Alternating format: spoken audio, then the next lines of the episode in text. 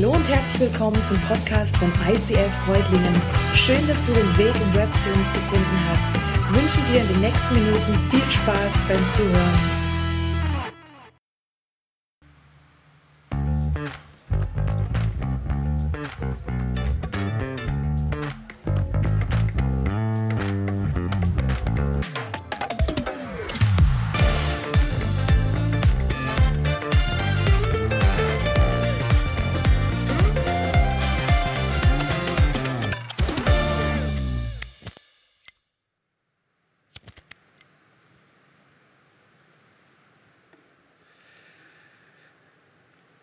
Wer von euch ist ohne Sünde?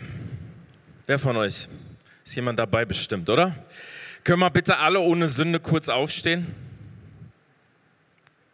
Könnt ihr kurz aufstehen, die ihr ohne Sünde seid? Geht das? Okay, dann setze ich mich jetzt auch schnell hin. Nicht, dass ihr noch einen falschen Eindruck bekommt und mich nachher jemand fragt, wieso ich stehen geblieben bin.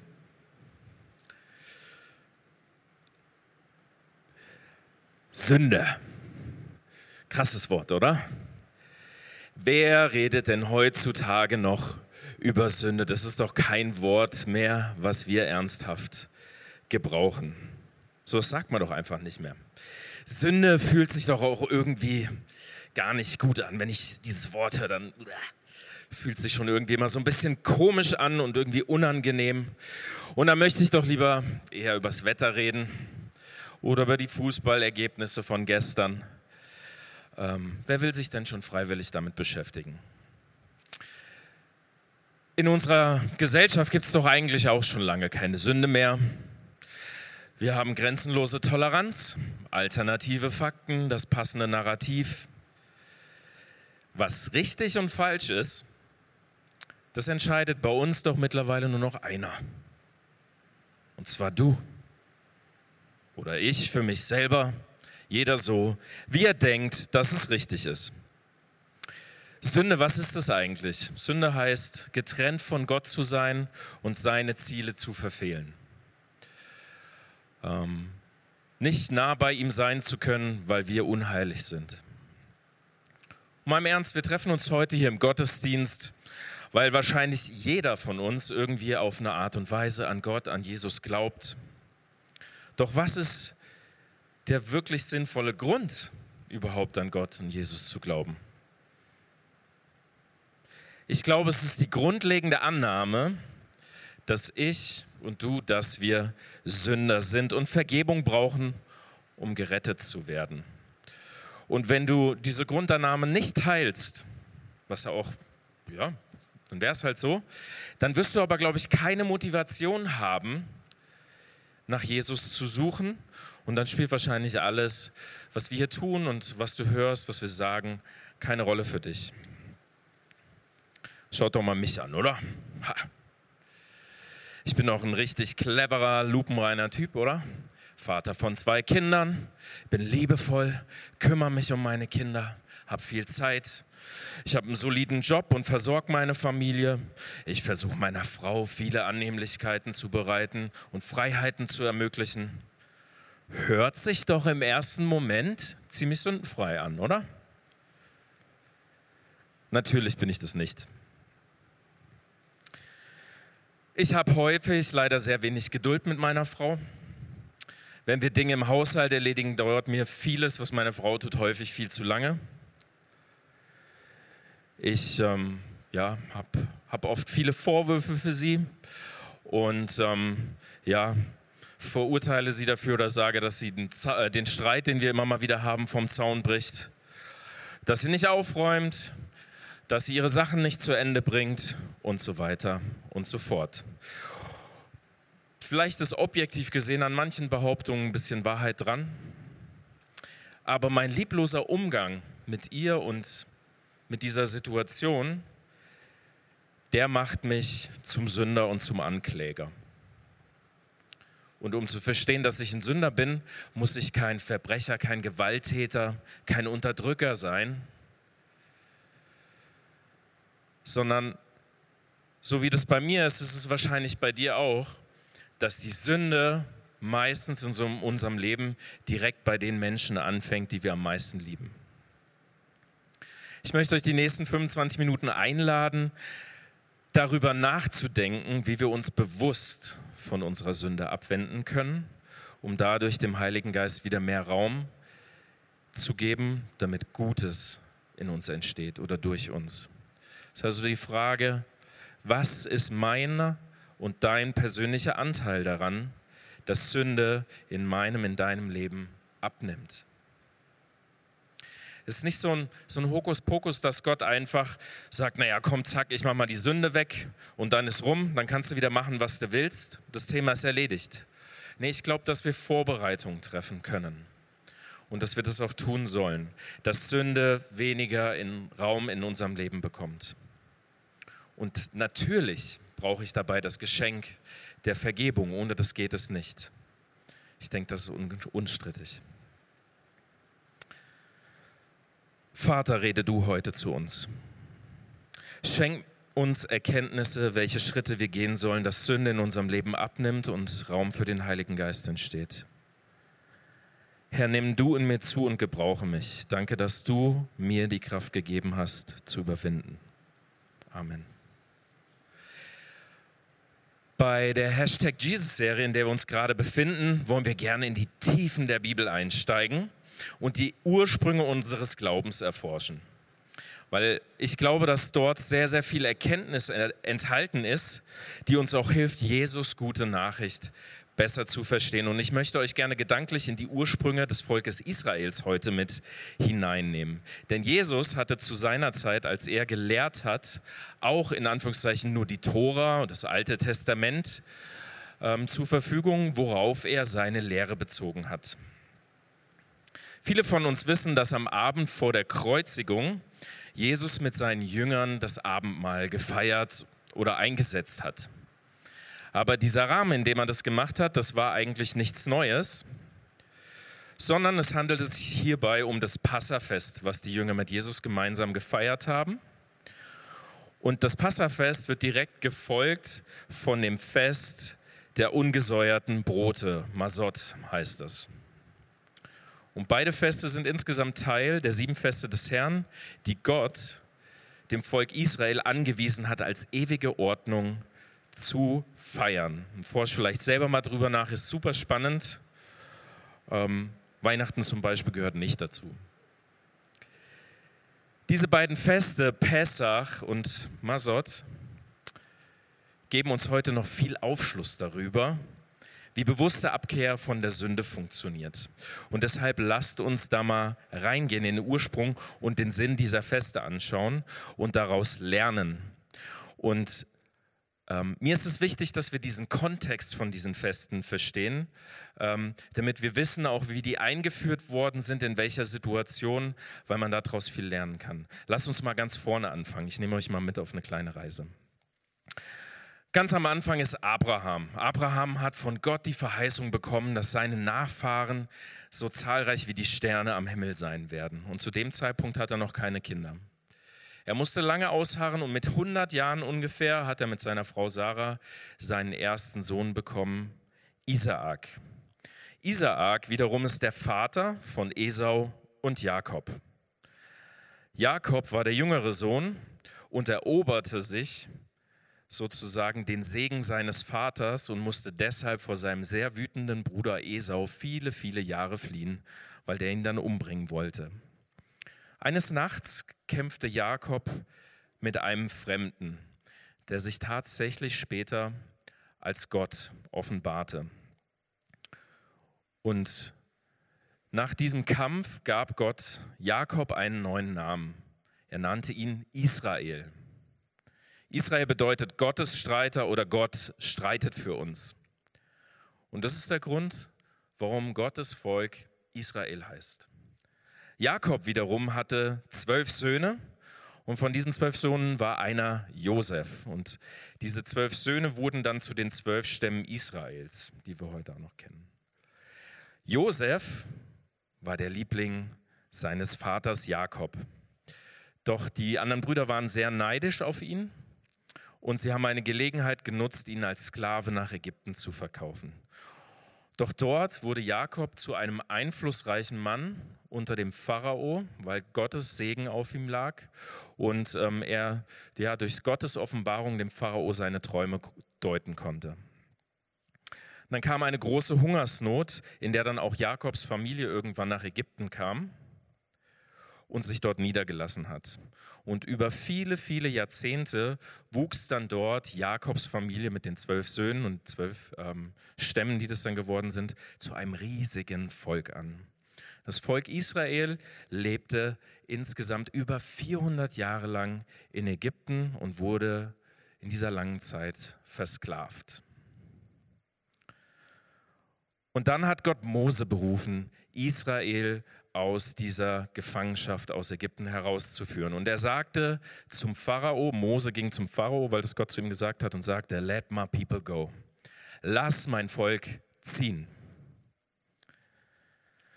Doch der Pharao, er hatte ein verstocktes Herz und wollte Israel nicht freilassen, nicht ziehen lassen, weil er auch viele Vorteile davon hatte, dass sie hart für ihn arbeiteten.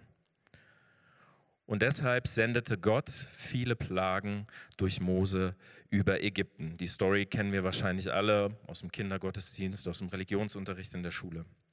Wasser wurde zu Blut, Frösche kamen, die ganzen, ähm, das ganze Viehs gestorben, die Menschen haben Geschwüre bekommen, es kam Heuschrecken, Hagel und Finsternis. Und nach neun Plagen kommt durch Gott die Ankündigung der zehnten Plage. Doch die, bevor diese zehnte Plage wirklich eingeleitet wurde und das Volk tatsächlich befreit wurde, musste das Volk Israel Vorbereitungen treffen, die Gott angewiesen hatte. Vorbereitung Nummer eins. Pessach wird von Gott eingesetzt und das Volk Israel hat den Auftrag bekommen, es zu feiern. Worum geht's? Ein junges, makelloses Lamm wird geschlachtet und gegessen und mit dessen Blut die Türpfosten des Hauses versiegelt oder angestrichen. Und dann kam in der Nacht der Engel des Herrn, der durch ganz Ägypten zog und in allen Häusern die Erstgeborenen tötete.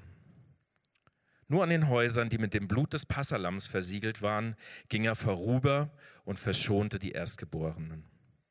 Das war die zehnte Plage, der Tod aller Erstgeborenen in Ägypten, außer denen eben, die unter dem Schutz des Blutes des Lammes standen. In 2. Mose 12, Vers 11 heißt es, so sollt ihr es aber essen, also das Passa, eure Lenden umgürtet, eure Schuhe an euren Füßen, eure Stäbe in den Händen und in Eile sollt ihr es essen, denn es ist das Passa des Herrn.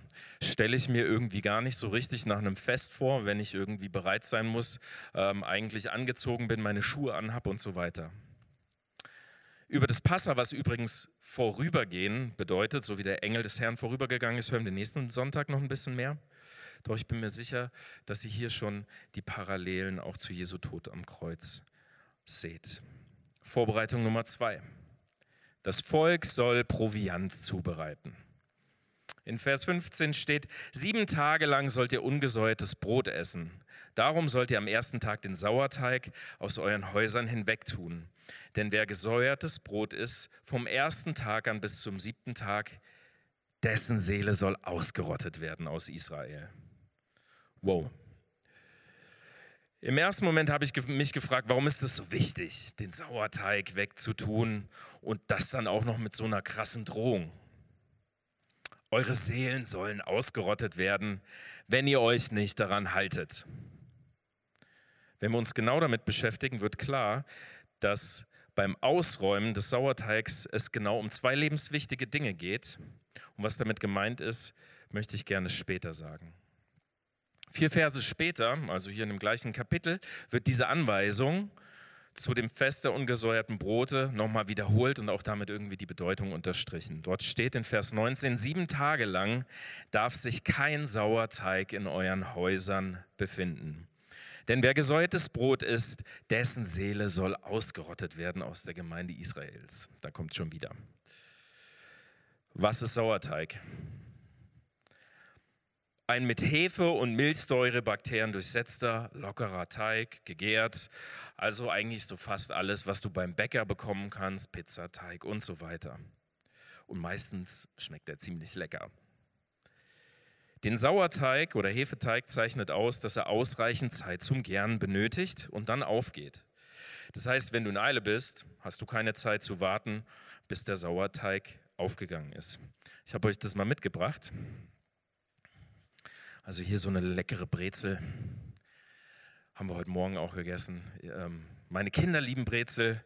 Ähm, wenn ich denen eine Brezel, einen gesäuerten Teig hinlegen würde und dann daneben ein ungesäuertes Brot, Matzen. Ja, dann weiß ich schon, wofür sie sich entscheiden werden. Ähm, Matzen ist irgendwie so was ähnliches wie Knäckebrot, also genauso langweilig wie Knäckebrot. Und ähm, ich kann mir nicht so richtig vorstellen, dass man davon satt wird. Aber irgendwie hat Gott gesagt, das soll euer Proviant sein. In Vers 39 steht es weiter, und sie machten aus dem Teig, den sie aus Ägypten mitgebracht hatten, ungesäuerte Brotfladen, also wahrscheinlich so etwas ähnliches wie das hier.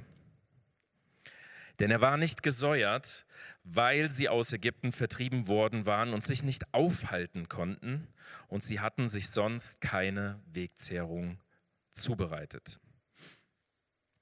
Spannend ist, dass gemäß jüdischen Überlieferungen, also das sind Sachen, die jetzt nicht in der Bibel stehen, ähm, die erste Phase des Auszugs aus Ägypten, des Volkes Israels, sieben Tage dauerte, eben genauso lang wie dieses Fest der ungesäuerten Brote, bis zur Überquerung des Roten Meeres vom Volk Israel. Und die ägyptische Armee hat sie verfolgt und wollte sie umbringen, weil sich der Pharao, nachdem er sie hat ziehen lassen, anders überlegt hat. Das gesäuerte Brot steht für das alte Leben in Ägypten und muss entsorgt bzw. zurückgelassen werden. Das von ägyptischem oder sündhaftem Einfluss freie, ungesäuerte Brot war die Nahrung für den Aufbruch in etwas Neues, in die Freiheit. Und nachdem das Proviant dann ausgegangen war und das Volk in der Wüste hungerte, versorgte Gott ab diesem Zeitpunkt 40 Jahre lang das Volk mit Manna. Ich weiß nicht genau, was das war, vielleicht war das auch ungesäuertes Brot ähm, aber er ließ es jeden Morgen auf wundersame Weise aus, ähm, auftauchen. In Kapitel 13, Vers 3 steht, da sprach Mose zu dem Volk, gedenkt an diesem Tag, an dem ihr aus Ägypten ausgezogen seid, aus dem Haus der Knechtschaft, dass der Herr euch mit mächtiger Hand von dort herausgeführt hat. Darum sollt ihr nichts Gesäuertes essen. Das Fest der, der ungesäuerten Brote symbolisiert also den Auszug aus der Knechtschaft und der Gefangenschaft und den Start in eine neue Zukunft nach Kanaan, in das verheißene Land, wo Milch und Honig fließen.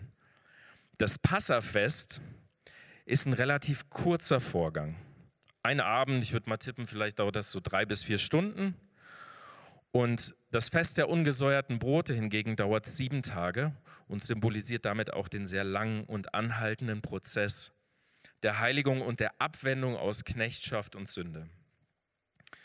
Wir haben äh, etwas früher vorhin in Vers 15, 19 davon gelesen, denn wer gesäuertes Brot ist, dessen Seele soll ausgerottet werden aus der Gemeinde Israels. Was sind also die Dinge, die damit einhergehen, die so lebenswichtig waren?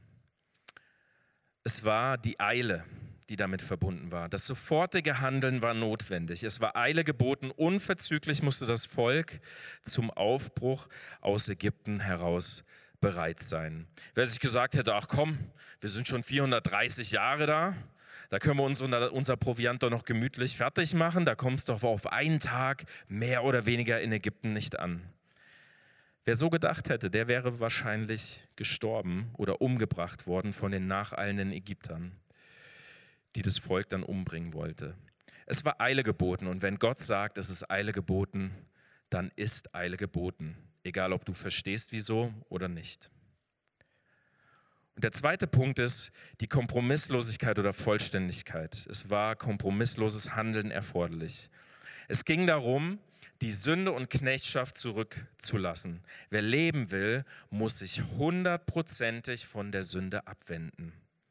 Es wurde nur der reine, ungesäuerte Teig an Lebensmitteln mitgenommen. Deine Seele wird ausgerottet werden, wenn du beim gesäuerten Teig bleibst, wenn ich beim gesäuerten Teig bleibe. Das ist Das ist keine Boshaftigkeit Gott dir gegenüber, zu sagen, dass unsere Seelen ausgerottet werden, sondern es ist einfach so, dass der Tod die Konsequenz der Sünde ist und der Knechtschaft und nichts anderes steht da. Dieser Vers beschreibt die Konsequenz. Wenn sich das Volk nicht an die Anweisung gehalten hätte, wäre der Tod gekommen durch mangelnde Eile und der Tod durch Beibehaltung der Sünde. Was können wir heute daraus noch lernen für unser eigenes Leben? Wie werde ich frei von Sünde?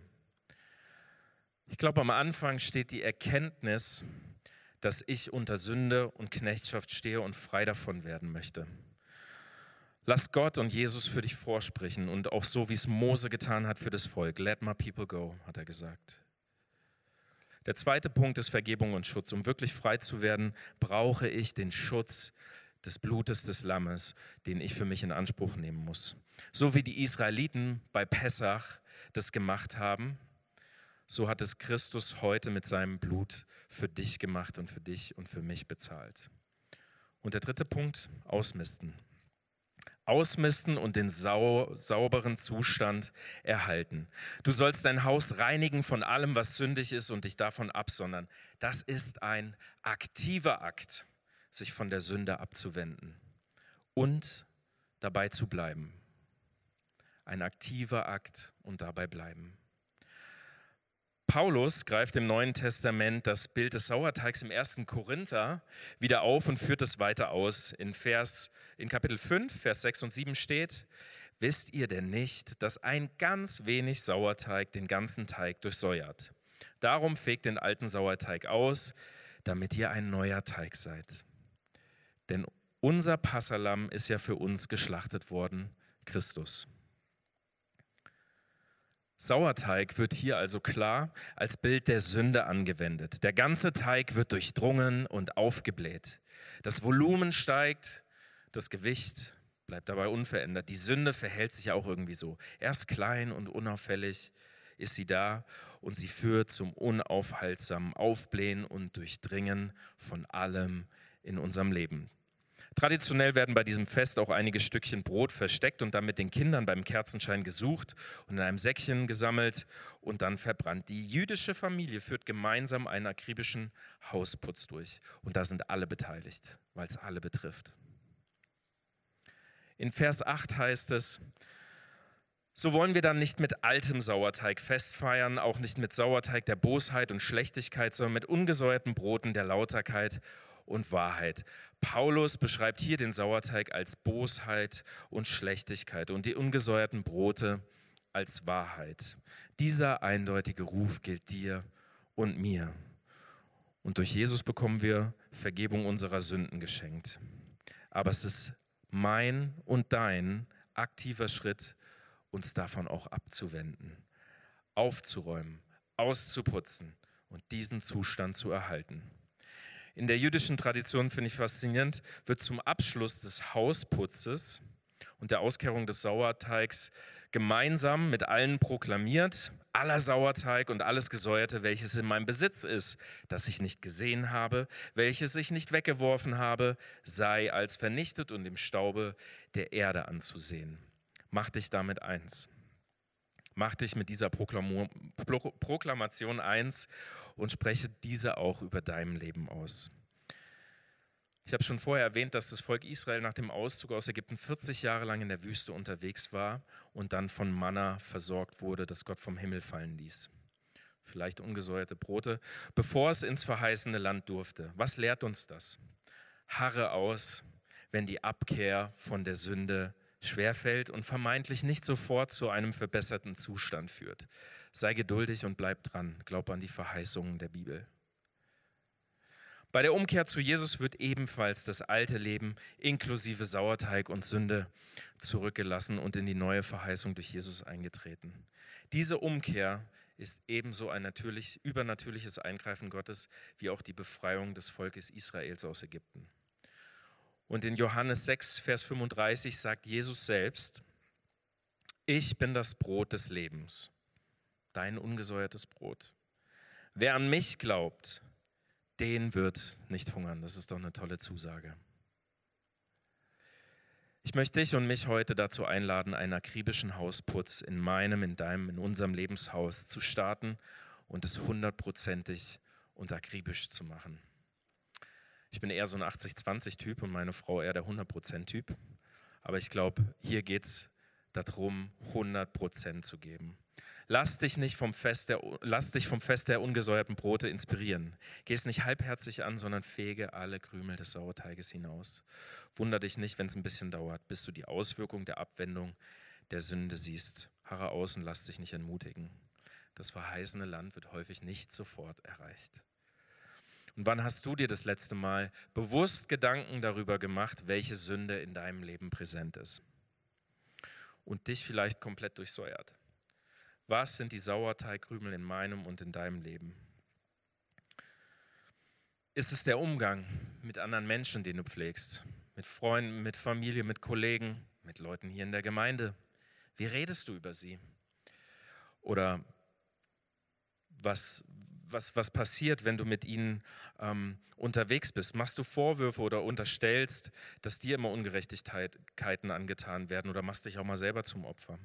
Wie sieht es mit deinen Finanzen aus, mit Ehrlichkeit? Wie verwaltest du dein Geld und deinen Besitz? Käufst du etwas manchmal auch schwarz ein, vielleicht Handwerkerleistung oder sowas? Machst selbst mal was steuerfrei, weil du doch eigentlich sonst schon genug an den Staat abdrückst? Nutzt du alles, was Gott dir geschenkt hat, für deine eigenen Zwecke oder fragst du ihn auch manchmal, in was er sich wünscht, worein du investieren sollst? Oder Egoismus und Lügen. Was und warum postest du so bei Instagram, Facebook oder sonst wo? Warum übertreibst du bei deinen Ausführungen häufig und möchtest gerne immer eine kleine Nasenspitze interessanter oder beeindruckender als die anderen sein? Bist du das wirklich? Wo suchst du deinen Wert und was glaubst du wirklich? Oder auf der Arbeit. Vielleicht bin ich faul, schieb Entschuldigungen vor, damit ich nicht so hart arbeiten muss. Oder ich bin super leistungsorientiert und mir ist jedes Mittel recht, um Erfolg zu haben. Woran hängt mein Herz? Wozu arbeite ich? Oder unsere Gesundheit. Zu viel Alkohol, zu viel Rauchen. Was für sonstige Mittelchen mutest du deinem Körper zu? Schläfst du zu wenig oder ernährst du dich schlecht? Machst du zu viel oder zu wenig Sport? Was ist dein Sauerteig? Nimm dir die Zeit und denk darüber nach. Ich habe euch vorhin von den äh, Herausforderungen meiner Ungeduld mit meiner Frau und meinen Vorwürfen an sie berichtet. Wir hatten vor drei Wochen, glaube ich, ungefähr äh, Corona und Quarantäne besonders viel Zeit, um uns ausgiebig zu streiten. Und im Gebet habe ich dann Jesus irgendwann gebeten und habe gesagt, gib mir die Geduld und Kraft, mein Verhalten zu ändern. Ich habe mir nur eine Sache vorgenommen. Keine Vorwürfe mehr. Das war mein Sauerteig-Ausputz und der ist leider noch nicht ganz vorbei. Mein aktiver Akt, die Sünde auszuräumen. Ich will keine Vorwürfe mehr äußern. Denn es ist einfach Sünde und falsch. Es hat nicht immer geklappt, aber trotzdem habe ich auch erlebt in einzelnen Momenten, wie das wieder ein Schritt gewesen ist, dass wir wieder Raum für mehr liebevolle Begegnungen ähm, füreinander hatten. Ich möchte dich und mich zum Schluss zu einem konkreten Action Step für die nächste Woche einladen. Für sieben Tage bis nächste Woche Sonntag, also für die Dauer des Festes der ungesäuerten Brote. Miste aus. Mach sauber und räume eine konkrete Sünde aus deinem Leben aus. Entferne den Sauerteig aus allen Ecken deines Lebenshaus. Mach keine Kompromisse. Lege heute noch fest, welche konkrete Sünde du aus deinem Leben ausräumen möchtest. Bete. Bitte Jesus um Vergebung und um Kraft, diese Sünde aus deinem Leben zu entfernen. Nimm dir vielleicht zwei, drei Post-its, so richtig schön klassisch analog, und schreib da ganz konkret drauf, was du ausmistest. Und dann hängen diese Post-its an irgendwelche Orte, die du mehrmals täglich betrittst. Was weiß ich, dein Bad zu Hause, der Spiegel, ähm, wo du öfter reinschaust oder der Monitor an deiner Arbeit oder an deinem Tisch, wo du isst. aufräumen und reinbleiben, sich aktiv von der Sünde abwenden und den gereinigten Zustand zu erhalten. Das ist ein langer, vielleicht auch manchmal harter Prozess. Aber lass uns gegenseitig hierzu ermutigen. Ich glaube, es lohnt sich.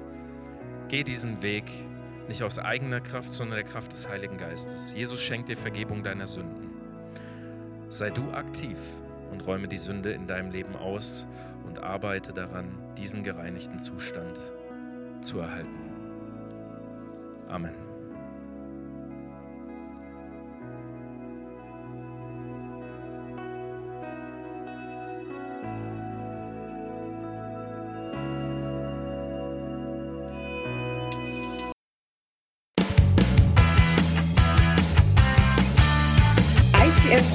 Sagt Dankeschön fürs Reinklicken. Weitere Infos findest du unter www.icf-reutlingen.de.